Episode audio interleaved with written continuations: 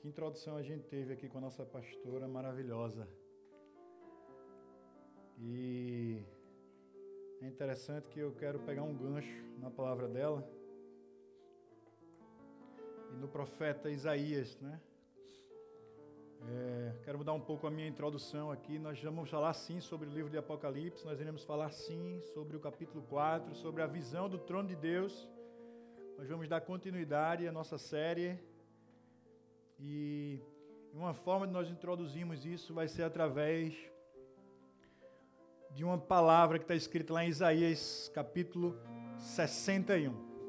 Abra sua Bíblia lá em Isaías capítulo 61. Isaías capítulo 61. Veja o que é que tem escrito lá. Nós iremos fazer algumas comparações vai estar sendo exibido para você aí. Estamos usando a versão NVI. Então, Isaías capítulo 61, primeiro versículo. Vê o que é que fala lá no primeiro versículo. Isaías capítulo 61, versículo 1. Aleluia.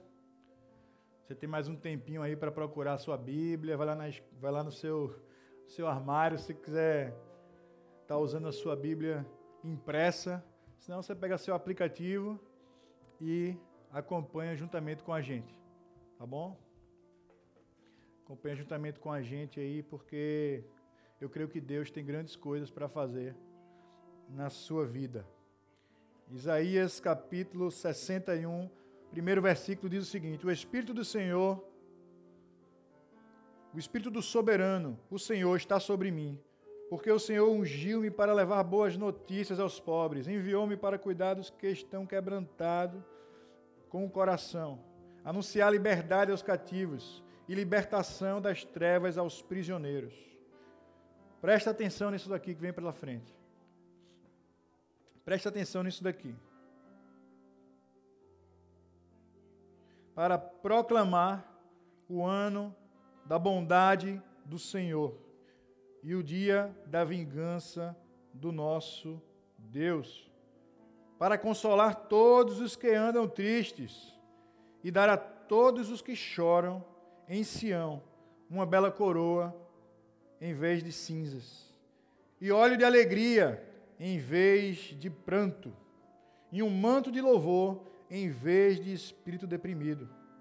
E eles serão chamados carvalhos de justiça, plantio do Senhor para a manifestação da sua glória. Aleluia. Para proclamar o ano da bondade do Senhor e da vingança do nosso Deus, para consolar todos os que andam tristes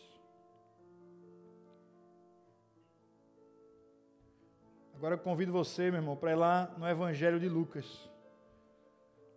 Evangelho de Lucas, capítulo 4.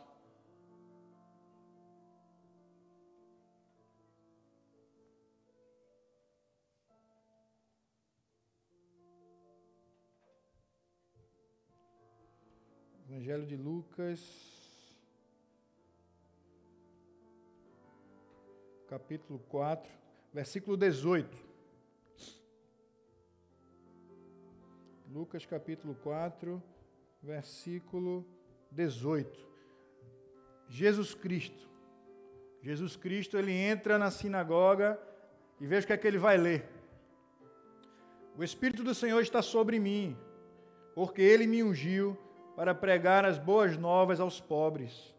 Ele me enviou para proclamar liberdade aos presos e recuperação da vista aos cegos, para libertar os oprimidos proclamar o ano da graça do Senhor. E então Jesus fechou o livro.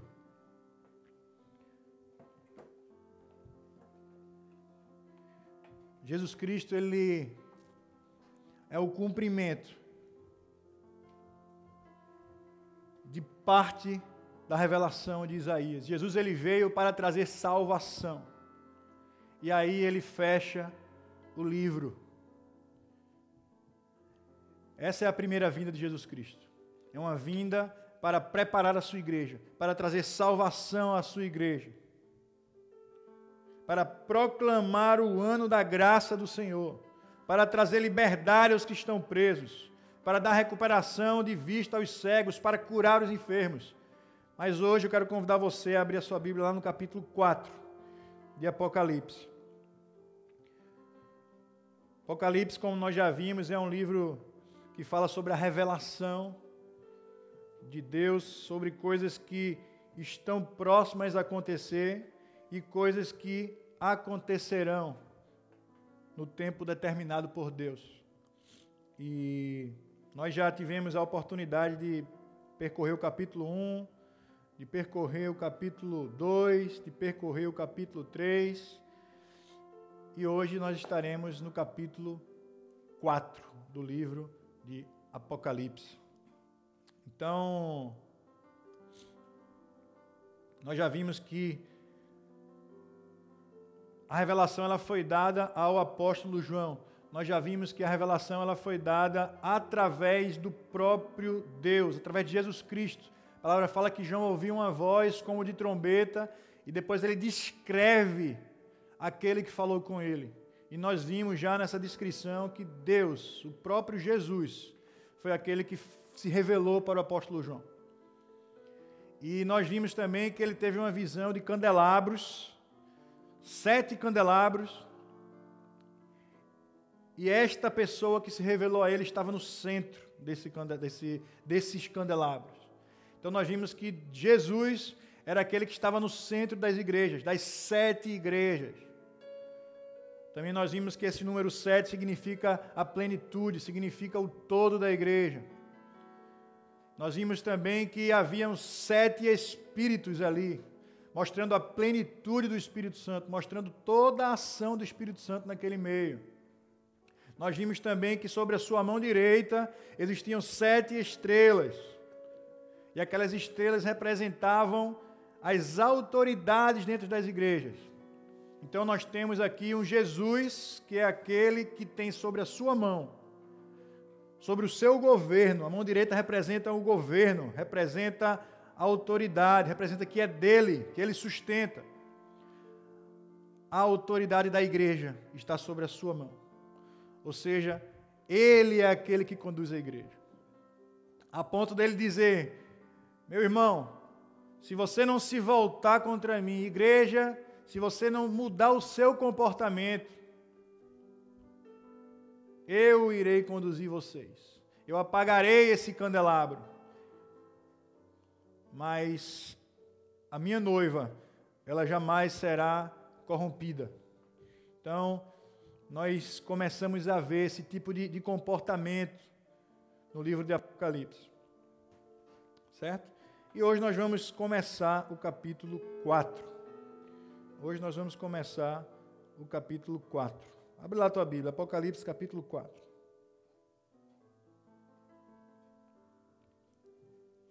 Depois dessas coisas, versículo 1. Depois dessas coisas, olhei e diante de mim estava uma porta aberta no céu. Depois dessas coisas, que coisas? Isso tudo que a gente já falou aqui. Depois dele se revelar à igreja, depois dele exortar a igreja, depois dele dizer: igrejas, vocês têm várias virtudes, vocês têm admirações, mas vocês têm coisas que precisam ser mudadas, vocês têm comportamentos que precisam ser transformados. Depois de tudo isso, depois de tudo isso, Jesus ele foi levado. Jesus ele levou o apóstolo João para um outro local. E diz o texto que a voz que falava com ele no princípio, como de trombeta, disse a ele: Suba para cá e mostrarei a você o que deve acontecer depois dessas coisas. E imediatamente, imediatamente me vi tomado pelo Espírito e diante de mim estava um trono no céu e nele estava assentado alguém. Aleluia. É interessante observar, né, que a voz ela faz assim para João, chama ele para um lugar, diz: "Venha para cá, João". Mas imediatamente ele foi, ele foi levado. Ele não andou com seus próprios pés. Ele foi, em algumas versões você vai ver, arrebatado no espírito. Não no sentido de um arrebatamento real, mas no sentido de que ele se moveu mesmo em espírito para aquele local. Ele teve visões concretas, visões onde ele pôde é, observar a plenitude do que estava sendo revelado para ele porque foi Deus que deu a ele essa visão, e como nós vimos no capítulo 1, ele disse: escreve isto, escreve isto que eu estou te mostrando. E nós iremos prestar atenção na observação do apóstolo João, na sequência do que foi observado. Primeiro, nós vemos que ele entra num lugar, certo? Chamado céu, porque a porta dele estava aberta. E aí ele vai e entra. E o que é que ele vê? Ele vai ver várias coisas. Nós iremos observar aqui o que João vai ver. Várias e várias coisas ele está observando aqui. Mas a primeira coisa que ele vai escrever, aquilo que chama a atenção do apóstolo João, é o trono. É o trono no céu. E sobre esse trono, alguém está assentado nele sobre esse trono ele consegue ver alguma coisa. Ele diz: opa, tem alguém ali sentado. Não é isso que ele fala aqui? Ele diz: estava um trono no céu e nele estava sentado alguém. Aquele que estava sentado, versículo 3, era de aspecto semelhante a jaspe e sardônio é interessante observar isso, porque ele diz: aquele que estava sentado, eu não consigo descrever. Ele tinha um aspecto, ele era, talvez, provavelmente, possuído por essas características, mas eu não consigo descrevê-lo. É algo que foge ao meu ao meu grego, é algo que foge ao português, ao inglês, às nossas línguas. Nós não conseguimos descrever aquele que está sentado no trono. Nós não conseguimos descrever aquele que nos move, que nos dá razão de estarmos aqui. Nós não conseguimos. E é isso que João está nos mostrando aqui. Ele não conseguiu. Os seus olhos viram, contemplaram ali aquele alguém sentado naquele trono, mas ele não foi capaz de minuciosamente descrevê-lo. Ele disse: ele tem um aspecto como jaspe, como sardônio. Ele, ele utilizou aqui duas pedras. Uma pedra, ela tinha a característica de ser branca, branca, branca e ter um brilho extremamente reluzente. Ele querendo mostrar o brilho de Jesus. Aquele que é puro, aquele que brilha sobre todas as coisas. Mas ele também fala que tinha uma pedra de sardônio e essa pedra ela simbolizava justamente a cor da carne, né? Do sangue, a justiça de Deus. Aquilo que nós não vimos Jesus falar lá em Lucas capítulo 4, mas que foi revelado ao apóstolo João e que nós iremos percorrer durante todo esse livro de Apocalipse. Aquilo que faz parte do todo da história, aquilo que faz parte da segunda vinda de Jesus aquilo que faz parte do céu, aquilo que faz parte da alegria plena, da vitória conquistada por Jesus e pela sua igreja.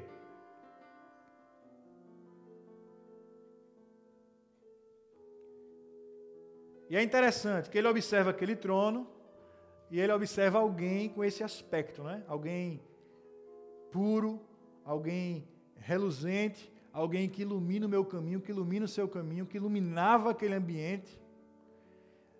E, e, e percebe que dali existia uma justiça, existia algo que, que brilhava em forma de justiça, através dessa pedra que nós acabamos de ler aqui. E mais para frente, o que é que fala? Um arco-íris, parecendo uma esmeralda, circundava o trono. Então a gente já vê aqui um trono, a gente já vê aqui essas descrições do aspecto, do aspecto daquele que está sentado sobre o trono, e a gente vê aqui um arco-íris ao redor do trono. Um arco-íris que envolvia aquele trono. E o arco-íris, meu irmão, ele simboliza uma aliança de Deus com o seu povo. Ele simboliza a misericórdia de Deus. Ele simboliza a graça de Deus para a humanidade. Então nós entendemos que João, ele viu o principal, aquilo que chamou a atenção dele, quando, ele, quando aquela porta do céu estava aberta, ele viu um, um trono. E ele viu alguém assentado sobre esse trono. E ele viu que esse alguém é alguém puro, é alguém imaculado, é alguém que brilha, alguém que ilumina nosso caminho, e é alguém que, que é justo, é alguém que exerce a sua justiça. E depois ele viu que ao redor desse trono saía um arco-íris, onde esse arco-íris simboliza uma aliança de Deus com o seu povo. Simboliza misericórdia e graça. E depois o que é que ele vê? E ao redor, e ao redor do qual estavam desculpa, em esmeralda circulavam o trono, ao redor do qual estavam outros 24 tronos. E assentado neles havia 24 anciãos. Então a gente tem aqui o trono, ao redor daquele trono temos 24 outro, outros tronos, e assentado sobre cada trono temos um ancião. E eles estavam vestidos de branco, e na cabeça tinham coroas de ouro.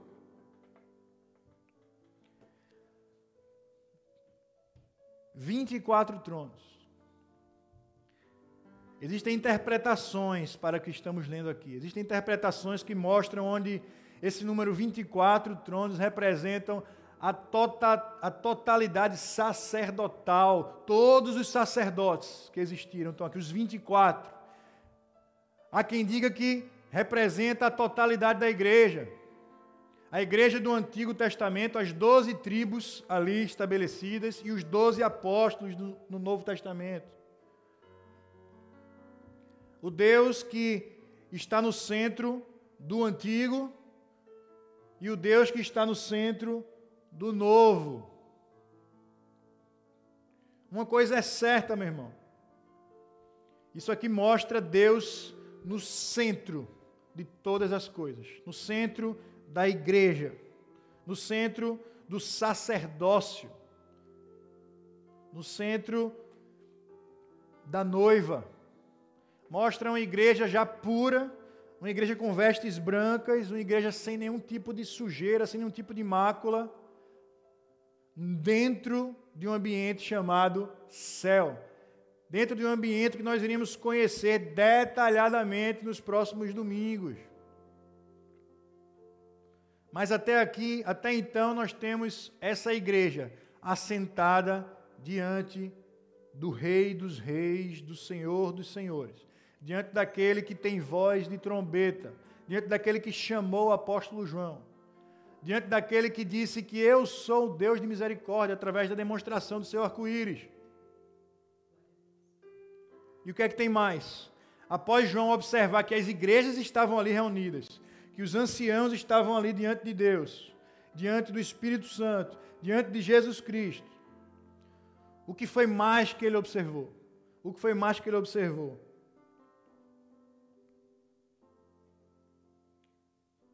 Do trono, ele observou aqueles 24 anciãos, e do trono novamente,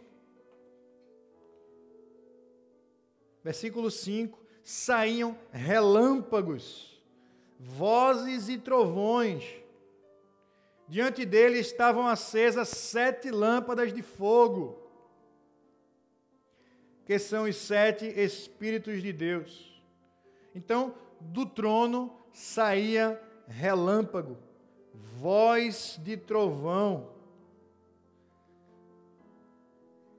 Lâmpadas de fogo estavam acesas nesse trono, e essas lâmpadas representam os sete Espíritos de Deus, a plenitude do Espírito Santo. Então a gente vê aqui mais uma vez a justiça de Deus.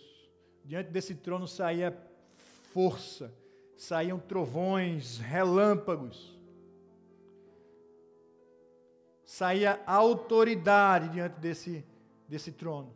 Saía justiça de Deus. Saía, saíam coisas que eram capazes de abalar a terra.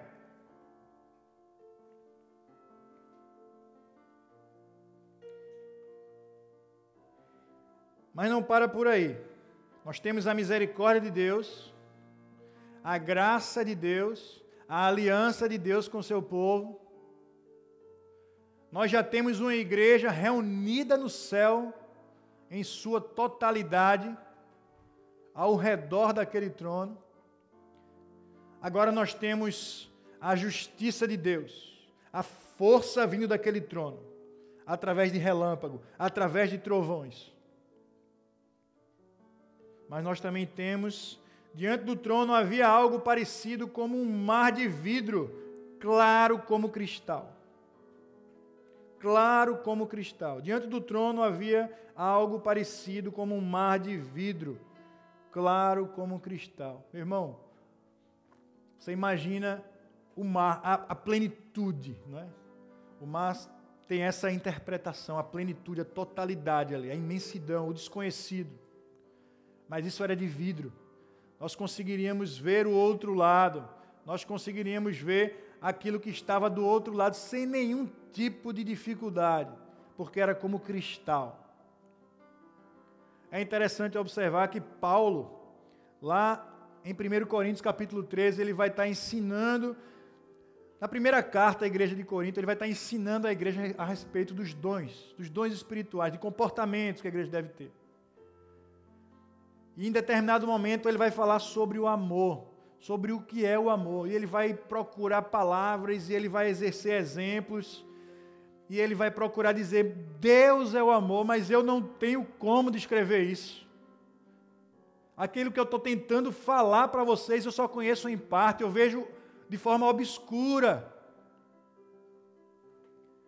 Mas esse aqui, ó, chegará o dia em que será como um mar de vidro e cristal, onde nós poderemos ver o outro lado, onde nós poderemos contemplar a beleza do nosso Deus, aquilo que existe do outro lado. É aquilo que ele está falando. Eu conheço em parte, mas chegará um dia que nós estaremos face a face. Face a face. Então, isso aqui significa, meu irmão, que Deus, ele não é corrupto. Deus ele não esconde nada de ninguém. Não existe nenhum mistério que há de ser revelado. Tudo está claro, tudo está aberto. As portas estão abertas. O conhecimento está aberto. Venham e bebam. Venham e comam. Isso é o que nós podemos entender desse mar de vidro desse mar de cristal. E no centro, ao redor do trono, no centro, tá? O trono era grande pra caramba, né? Porque você. No, no centro e ao redor do trono. Então, você imagina, na parte do meio do trono, ainda tem um, uma volta, certo? No centro, ao redor do trono, havia quatro seres viventes coberto de olhos, tanto na frente como atrás. Você imagine aí quatro seres viventes neste trono, coberto de olhos. Cobertos de olhos. É interessante, né? Porque tantas vezes nós vemos fotos, nós vemos algumas coisas pela internet ou, ou em algum filme e aparecem algum seres com muitos olhos. E a primeira impressão que nós temos é: meu Deus do céu, misericórdia. Isso aí é, isso é um ser que vem das trevas, né? Isso não é de Deus, não. E nós vamos começar a entender aqui, nós vamos ver o que, significa, o que significam esses quatro seres aqui. Porque eles estão cheios de olhos, na frente e atrás. Nós vamos ver o que é que eles estavam fazendo nós vamos ver o ambiente que eles causaram ali no céu. Irmão, eu entendo que o capítulo 4 do livro de Apocalipse é o resumo do livro de Apocalipse. Você lê o capítulo 4, você tem a introdução, você tem o desenvolvimento, você tem o desfecho desse livro. O capítulo 4, ele é o resumo do livro de Apocalipse. Porque daqui para frente, nós estaremos explicando acerca do que foi revelado no capítulo 4. O primeiro ser parecia um leão. Um leão com um monte de olho na frente e atrás, tá? É um leão meio, meio diferente, mas ele tinha um aspecto de leão. É a mesma palavra que João está usando aqui. Mesmo original, você vai ver o aspecto daquele que está sentado sobre o trono e o aspecto do leão. Ele tinha um aspecto de leão. Ele parecia com um leão. Mas eu nunca vi um leão com pelo menos quatro, cinco olhos na frente e uns três ou quatro olhos atrás. Né? Mas o leão ele significa um animal feroz, o rei dos animais. O rei. O segundo tinha um aspecto de um boi, ele parecia um boi. Um boi era um animal que representa a força, a força do boi, aquele que é responsável pelo suprimento. Nos nossos dias também, né? Quando nós olhamos para o boi, para o touro, nós vemos força ali, nós vemos nosso suprimento, suprimento da humanidade. O terceiro animal tinha o rosto de um homem. Tinha rosto como de homem. Bem estranho, né? O rosto. Como eu falei já outra vez, cheio de olho. Então, nós nunca vimos um homem com 30 olhos na, na, na frente, 30 olhos atrás. A gente vai, a gente vai entender o porquê de cada significado, de cada aspecto de animal. O homem ele já estava representando aqui a sabedoria, estava representando o ser que era o, o responsável para tomar conta da criação. A inteligência, o conhecimento que foi dado ao homem. Ao homem. Nós temos o rei dos animais, nós temos o reino, nós temos a força, o suprimento, nós temos a inteligência. E nós temos a aceleração, a velocidade, o renovo que vem através da águia. O quarto parecia como uma águia em voo, não como uma águia morta no chão, não como uma águia parada, então João ele olha para o centro do trono e ele vê um animal como uma águia em voo. Ele vê as asas abertas, eu acredito. Ele vê a expressão de velocidade ali, de ataque talvez, de eu não sei, mas procure entender essa força que ele está vendo, essa velocidade nesse animal. Esse animal feroz demais também, capaz de voar ao encontro de qualquer presa sem nenhum tipo de temor.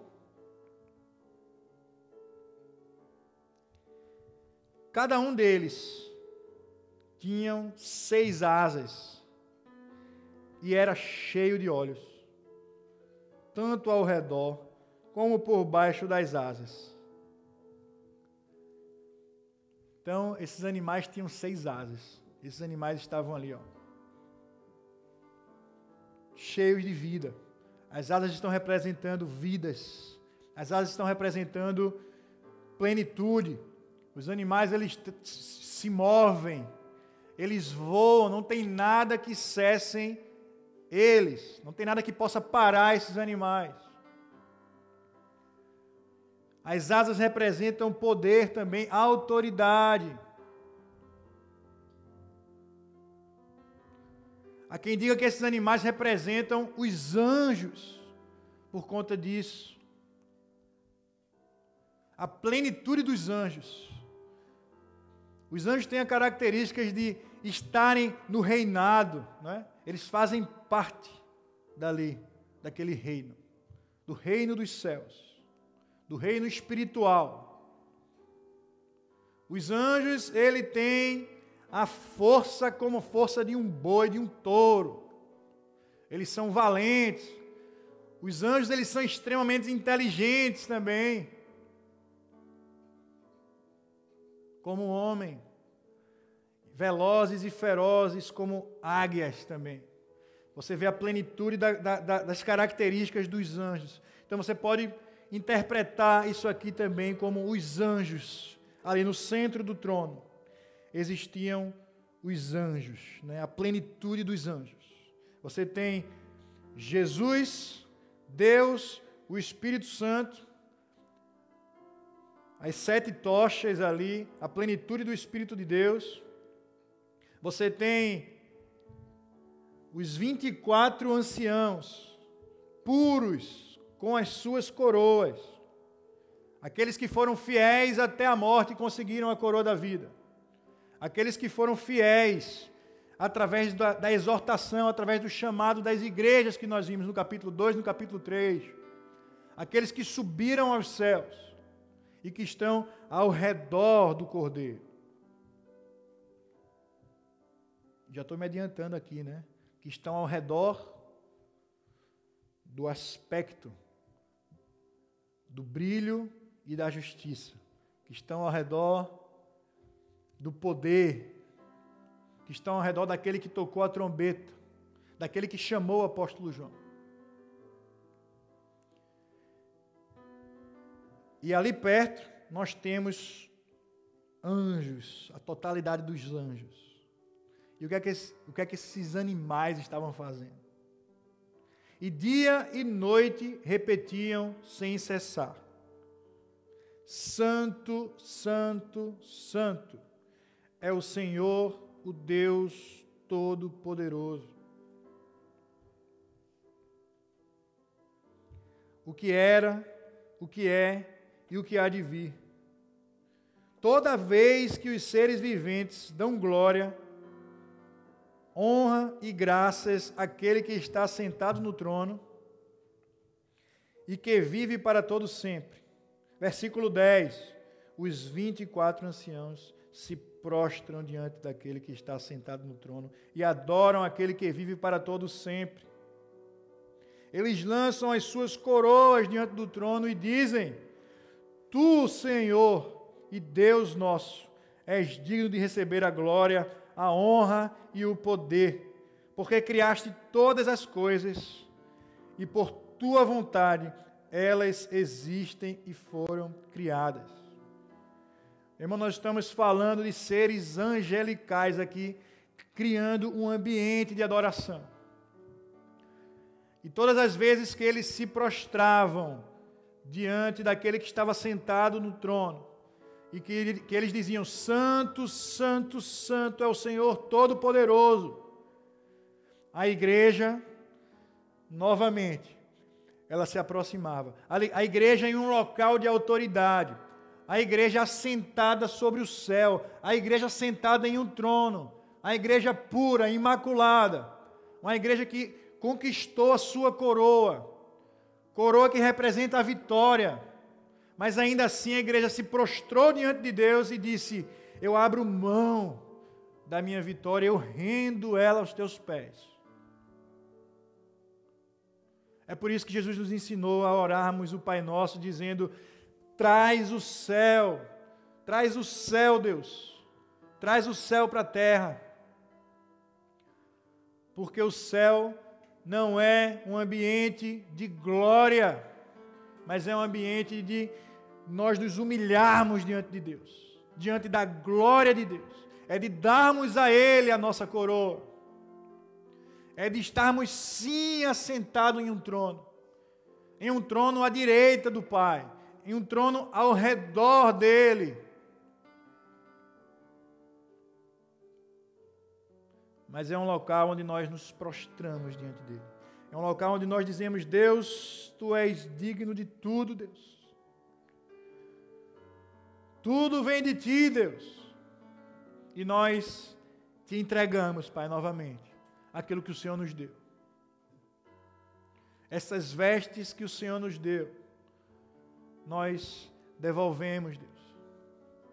Essa coroa que o Senhor nos deu, nós lançamos, Pai, ela sobre os teus pés.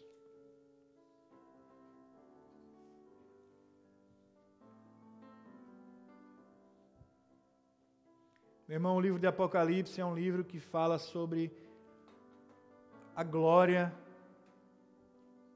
que há de ser revelada.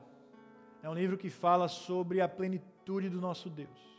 É um livro que vai nos ensinar a entendermos aquilo que nos motiva a estarmos aqui, a estar aí onde você está nesse momento. É um livro que nos motiva a continuar. É a nossa esperança. Eu não sei qual é a sua esperança, meu irmão. Eu não sei aquilo que você está pensando. Eu não sei se você pensa que a sua esperança é um, é um carro, se a sua esperança é uma casa. Apocalipse nos ensina que a nossa esperança é nos prostrarmos diante de Deus, diante desse local que nós estamos conhecendo como o céu.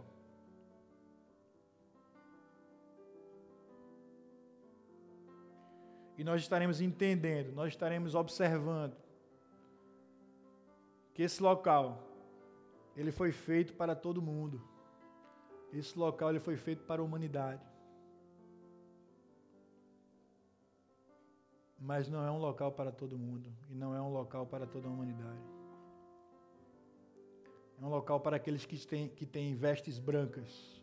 É um local para aqueles que conquistaram a sua coroa, para aqueles que foram fiéis, para aqueles que não abandonaram o primeiro amor, para aqueles que não são autossuficientes, para aqueles que respeitam a vida em comunidade, para aqueles que respeitam o que está do seu lado.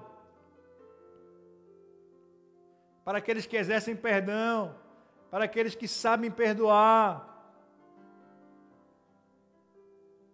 O céu não é um local de, para pessoas perfeitas.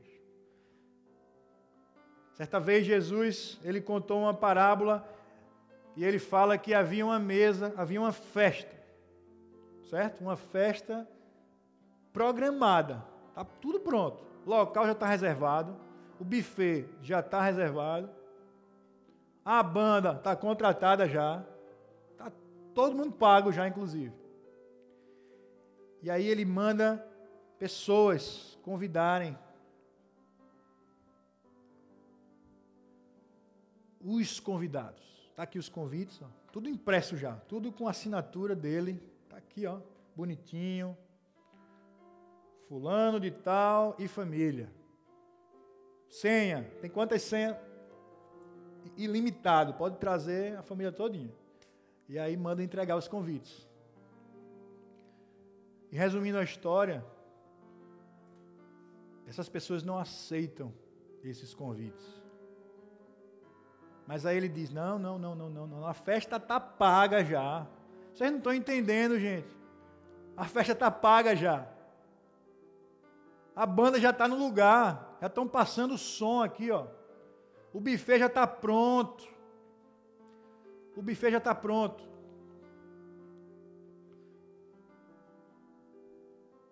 E é interessante que ele faz assim, ó, chama, chama quem quem tiver pela frente, chama quem quiser. Quem quiser vir. Deixa um espaço lá em branco no convite aqui, ó. Você risca esse nome aqui do José. Risca mesmo ele, tá? Ele não quis. Então você risca o nome dele. Você risca o nome dele, você põe o nome de quem vai vir agora para a festa.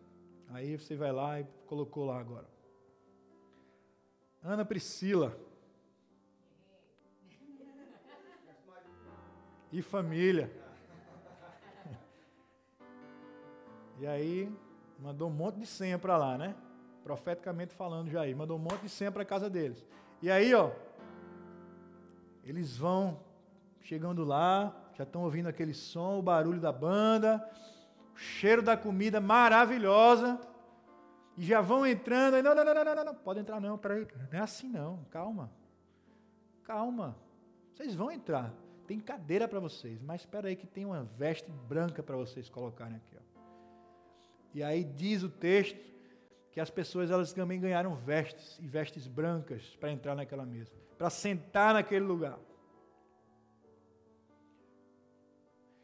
Então, meu irmão, quando nós falamos de céu, quando nós falamos em sentar a nossa eternidade diante de Deus, nós abrimos mão daquilo que nós temos, das nossas vestes, e nós colocamos aquilo que Deus tem para nós, que, é, que são vestes brancas, que são vestes puras, sem máculas. E aí sim nós nos sentamos e nos deleitamos na Sua presença e gritamos: Santo, Santo, Santo é o Senhor dos exércitos. Toda a terra está cheia da Tua glória. Toda a terra está cheia da Tua glória. Eu quero orar por você, meu irmão, nesse momento. Eu quero que você esteja fechando seus olhos, que você esteja em atitude de adoração, em atitude de oração.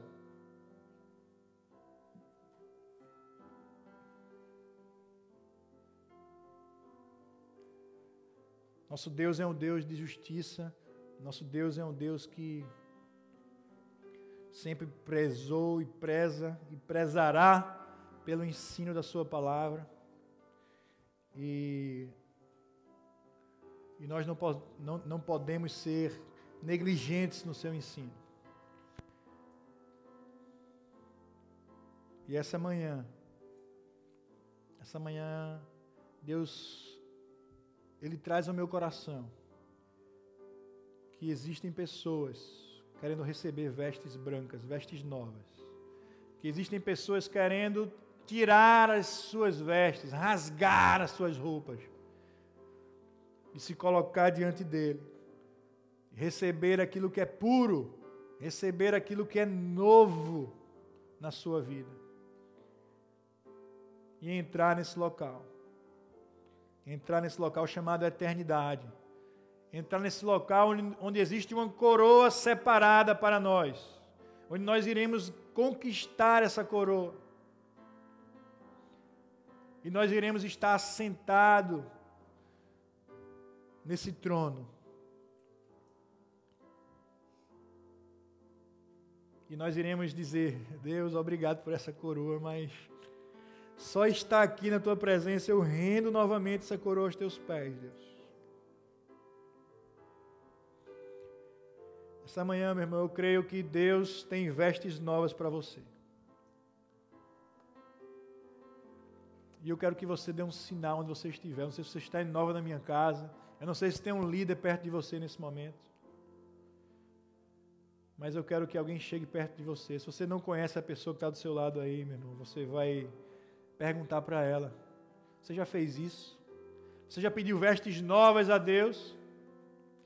Você já pediu para que Ele tire as suas vestes e coloque vestes brancas? Você já pediu para que Ele seja aquele que governa a sua vida? E nós estaremos orando por você. Nós estaremos juntos como igreja,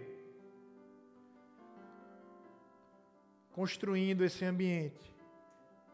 Construindo esse ambiente onde Deus é o centro de todas as coisas. Onde nós temos que olhar para a essência, onde nós temos que olhar para Ele e caminharmos juntos. Eu quero orar por você, eu quero orar por você, em nome de Jesus. Em nome de Jesus. Você pode entrar em contato com a gente também. Você pode dar um sinal. Você pode falar no chat. Você pode falar via e-mail. Você pode falar via telefone. Você pode usar nossa rede social para entrar em contato com a gente. Existe uma equipe preparada para estar orando por você, para abraçar você, para capacitar você, meu irmão, para dar ferramentas a você. Como Natália falou aqui, nós precisamos avançar. Nós precisamos avançar. A seara é grande, está pronta para a colheita já. Nós não estamos formando trabalhadores para colher daqui a um ano, dois anos, três anos, não. Já está pronto. Já está pronto. Saiba disso. Em nome de Jesus. Em nome de Jesus. Deus, nesse momento, Pai. Eu te louvo, Pai, e te agradeço por essas vidas, Pai, que estão se rendendo aos teus pés, Deus. Que estão recebendo vestes brancas, Deus. Que estão sendo lavadas, Pai. Em nome de Jesus, Pai. Em nome de Jesus, Pai, capacita-os, Deus. Dá a eles, Pai, entendimento, Pai, que o Senhor é aquele que governa, que o Senhor é aquele que está ao redor deles, Deus. Em nome de Jesus, Pai. Traz a revelação do que é a igreja, Deus, do que é fazer parte da parte, Deus, do que é fazer parte da noiva, Deus, do que é fazer parte dessa festa, Deus, desse casamento, daquilo que o Senhor já preparou, daquilo que já está pronto, daquilo que já está dito vai acontecer. Em nome de Jesus, dá entendimento, Pai. Renova a esperança, Pai. Em nome de Jesus. Renova a esperança, Pai, de cada um, em nome de Jesus. E compromete a tua igreja, Pai, para cuidar, Deus, para abraçar, para amar, Deus, para servir, para perdoar, para caminhar junto, Deus, em nome de Jesus, Pai, em nome de Jesus, em nome de Jesus. Nós te louvamos, Pai, nós te adoramos, Deus. Tu és santo, santo, santo, tu és digno, Deus. Obrigado, Pai. Obrigado pela tua palavra, Deus. Obrigado por tudo que o Senhor colocou em nosso coração. Obrigado por, por tudo que o Senhor colocou em nosso meio. Em nome de Jesus. Aleluia. Amém. Aleluia.